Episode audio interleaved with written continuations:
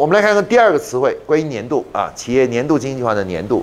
年度这个词呢，我们一般这里的年度呢，是指的是企业自己定义的财年啊。注意，财年呢是自己定义的，不是没有什么法定的，也没有什么通用的，也没有什么通用的，就是呃或者说是强制性的要求啊。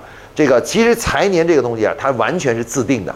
啊，你每家公司可以自己定义自己的财年，从什么时候开始？其实财年的意思呢，就是一个财政的统计年度啊，就是财政统年度。因为我们谈很多时候谈销售额啊，谈利润啊，它都有个时间的，对吧？是哪年的利润，哪个那利润？那这个这个这个年周期是什么周？这个周期怎么定义呢？哎，这实际上是可以自定义的啊。也就是说，这个年度两个字啊，是指的财年啊。你也可以说叫做企业年度经济计划，叫做企业财年。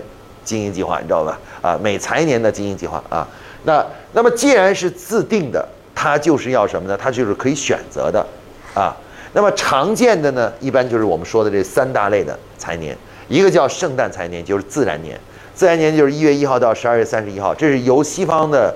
呃，基督教国家确定下来的啊？为什么这是基督教国家呢？你看一下这个时间就很很有意思。你看啊，它是一月一号开始到十二月三十一号。那十二月三十一号在对于西方国家，呃，最后年每年的最后一周是什么呢？它就是圣诞周啊，对不对？因为是十二月二十三号左右是圣诞节开始了，对不对？就放假了啊。二十三号放多长时间呢？要么有的是放七天，有的是放十天，对不对？放十天假，哎，放完以后假以后就是已经十二月三十一号了。然后你你那然后下一步呢就就就就明年了，第二年了啊，所以说实际上西方国家这个财年的设定呢，就是以这个全年中最大的那个假期作为一个什么呢？作为一个叫休止符啊，就是作为休止符啊。这个这个假期过了以后，我们就开始进入到什么呢？进入到下一个年度了。所以他们是这样设定的啊。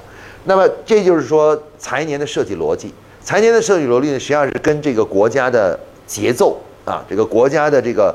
生活与工作的节奏是有关的，这个节奏有关的。那西方国家根据他们的节奏，圣诞节是他们的一个终止符，对吧？大家到了圣诞节了，就已经要对上一年的工作收尾了，然后准备开始进入到下一年了，对吧？是这样的啊。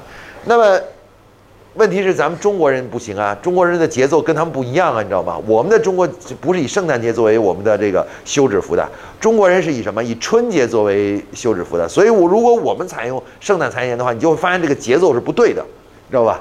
你这边准备要这个财年快结束了，准备要做下一年的经营计划了。可是你现在还正在业务上还特别忙，因为你还没到你的休止符那里，对不对？还休止符还没开始呢，没到呢，对吧？然后你你被迫要花很多的时间要做年度计划，然后最后的结果就是什么呢？因为由于业务很繁忙，工作很繁忙，和和计做计划的时间上产生冲突，就冲突了。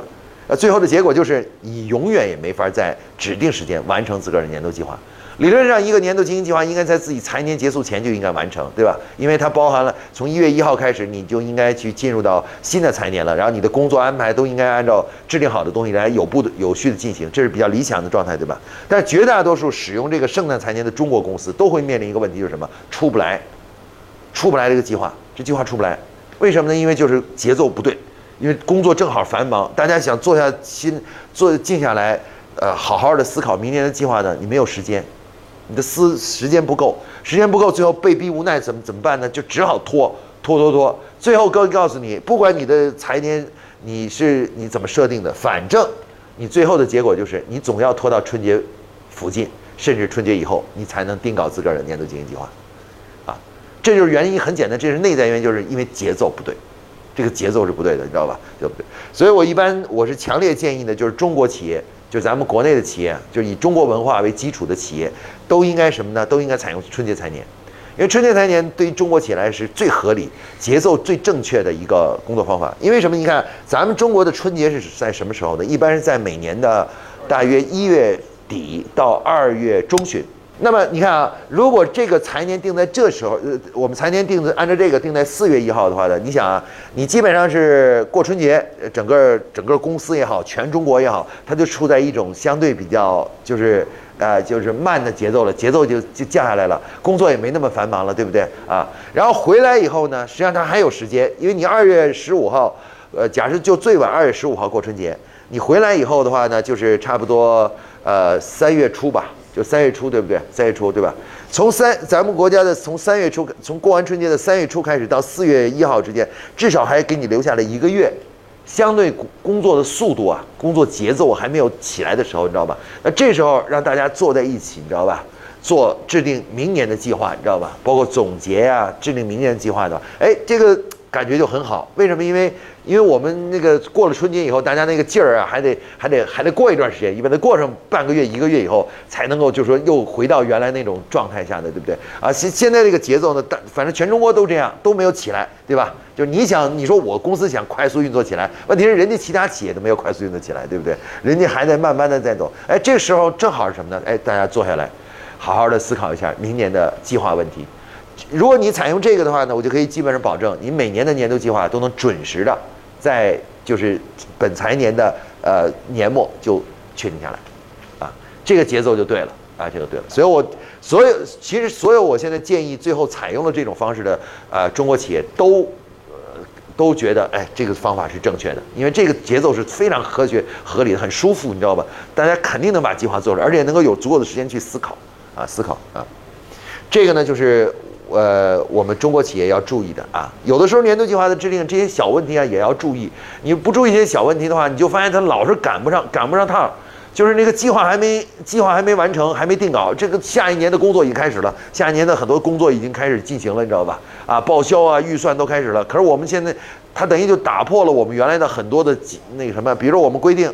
什任何项目都得是确定了以后，对吧？然后那个预算才能给，才能报销，是不是对？可是你如果这个计划还没定，你这边下一年都已经开始了，工作开始，那你说这报销就没办法了，只能是说，反正你要报就报呗，对吧？要报就报，因为项目虽然没确定，但是你工作得做嘛，得做下去嘛，所以这事儿就搞得很乱啊，很乱。所以说呢，呃，建议大家呢还是努力呢把这个财年呢改过来啊，大家要牢记一点，财年是自定的。不是没有什么规死定的东西，说一定要一月一号到十二月三十一号啊，包括你是上市公司，上市公司也没有定规定你的财年就一定是一月一号到十二月三十一号，上市上市公司也不是这么规定的，没有这样的规定的，他只是要求你提供以季度为单位提供报表。对吧？报表就这么简单，没有，并没有强制说你一定要一月一号好到十二月三十号的。比如说，就拿保洁来说，保洁是一个多多元化的全世界的公司，由于它涉及到多个文化体系，有伊斯兰教的，有基督教的，还有中国的这种东方的文明的这种这种东西，所以它的节奏都不一样嘛。就是每个地区的这个节奏不一样，所以宝洁呢最后搞了一个什么呢？说既然咱们节奏都不一样，那我既不按东方的，我也不按西方的，怎么办呢？我就干脆采用了这种年终财年，从每年的七月一号到六第二年的六月三十三十号，啊，就这一点就说明什么呢？说明财年是自定的。你看宝洁是上市公司啊，是一个上市了已经将近一百年的一个一个公司啊，它采用的财年，它并没有按照呃呃西方的一月一号到十二月三十一号。而采用的是什么呢？七月一号到次年的六月三十号，所以它的那个报表都是写着二零二一到二零二二财年，为什么呢？因为它的财年不是从一月一号开始的，从七月中呃就是一个年的正中间开始了，你知道吧？然后到下一年的正中间，你知道吧？啊，它是采用这种方式的，你知道吧？啊，这种方式的啊，那这就说明财年是自定的啊，所以大家牢记呢，财年是一那个自定的。那么财年为什么这么重要呢？因为财年啊，是我们所有的。呃，数字目标的统计的那个口径，你如果财年你不定的话，那你提的很多词汇就缺乏依据了。比如说，举一个例子，销售，它你谈的任何销售目标，它都是基于这个财年的，它是一定要基于你这个财年的，你知道吧？啊，你说我今年销售要达到多少，它的统计口径就是指的是一个财年，你知道吧？如果你财年要是不确定的话，那你这个销售目标就是一个胡说八道的一个东西了，为什么？因为它没有基础，你知道吧？并不能说明你这那销售目标是一年半的销售目标，还是半年的，还是七个月的销售目标，那都完全都不差得老远的，对不对啊？所以财年非常重要。呃，另外的财年呢，它是也是我们什么呢？也是我们很多工作的一个重要的呃，就是统计的一个基础，你知道吧？比如说呃，我们的所有的费用报销。啊，比如说这个钱到底是报到今年还是报到呃呃是报到哪里的话，它就取决于那个财年啊财年。比如我们对销售销售的定义是什么呢？叫做本财政年度内的主营业务的到账金额啊，就是在你这个定义的这个财年内，主营业务啊，注意不包含你去卖了你的资产，卖了你的房子，卖了哪些东西，你知道吧？变卖了你些什么资产，不包括这个，就是你现在做这个主营业务，而且呢，它是以到账金额啊，就是就是一定要到账的金额才算的啊，应收款不算，你不能把应收款算来，应收款如果没收到，到时间没收到，就只能算下一财年的了，就只能你到下一财年收到的时候你才能算啊，这个是。呃呃，西方会计里面也是这么统计的，就西方会计的这个要求就是这样，它是以真实发生的呃金额为核心的，因为只有这种统计口径才是其实是相对比较客观和比比较科学的模式，你知道吧？啊，否则的话都是在偷换概念，任何一种说法其实都在偷换所谓销售的概念，你知道吧？啊，偷换的概念，你说我这合同签了，我有应付款，可是问题是。你还没收到钱，你没收到钱就等于这个销售还本身的就不还是不确定的，对吧？你也不敢肯定你的尾款一定能收回来，你能敢肯定吗？你的尾款一定能收回来吗？对不对？那如果你把它已经算为你的销售了，把应收款算销售，那就意味着你确定这笔钱是一定能收回来的，对不对？啊，一定收回来的啊！就算你确定它是一定能收回来的，问题你财务上也会产生一个问题啊！你销售显示是这么多，你财务账面上显示说你是收了这么多钱，结果实际上你账面没有那么多钱，你知道吧？对不对？你没有那么多流动资金和现金，对不对？啊，那这本身就是一种矛盾嘛，对不对？是不是？所以说，所以说我们我们在在谈的时候，为什么他财务他就以真实的数字，就是你给我多少钱就多少钱。至于你那边销售怎么解释，说这笔钱我呃该给没给，该收没收，你知道吧？等等等，这我都不管，啊，包括这个成本，成本为什么呢？以真实你的支出，就是在本财年内啊，这个从财务账面上真实支出的。啊，就是现金支出啊，就我们以现金支出叫做叫做成本，啊，就现金支出，啊，以各种现金形式支出的支出的这个那什么，哎，这就是叫做你的你的成本，对吧？啊，就是你的费用或者费用加成本啊，费用成本。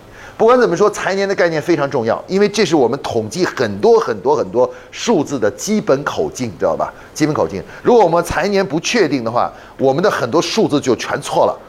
销售额也会错，利润也会错，你知道吧？费用也是错的，全部是错的。因为你这个财年要是不确定的话，对吧？这个数字就不定，就定不下来啊，定不下来啊。所以这个就是财年的重要意义啊，就是一定要大家彻底统一起这个财年啊。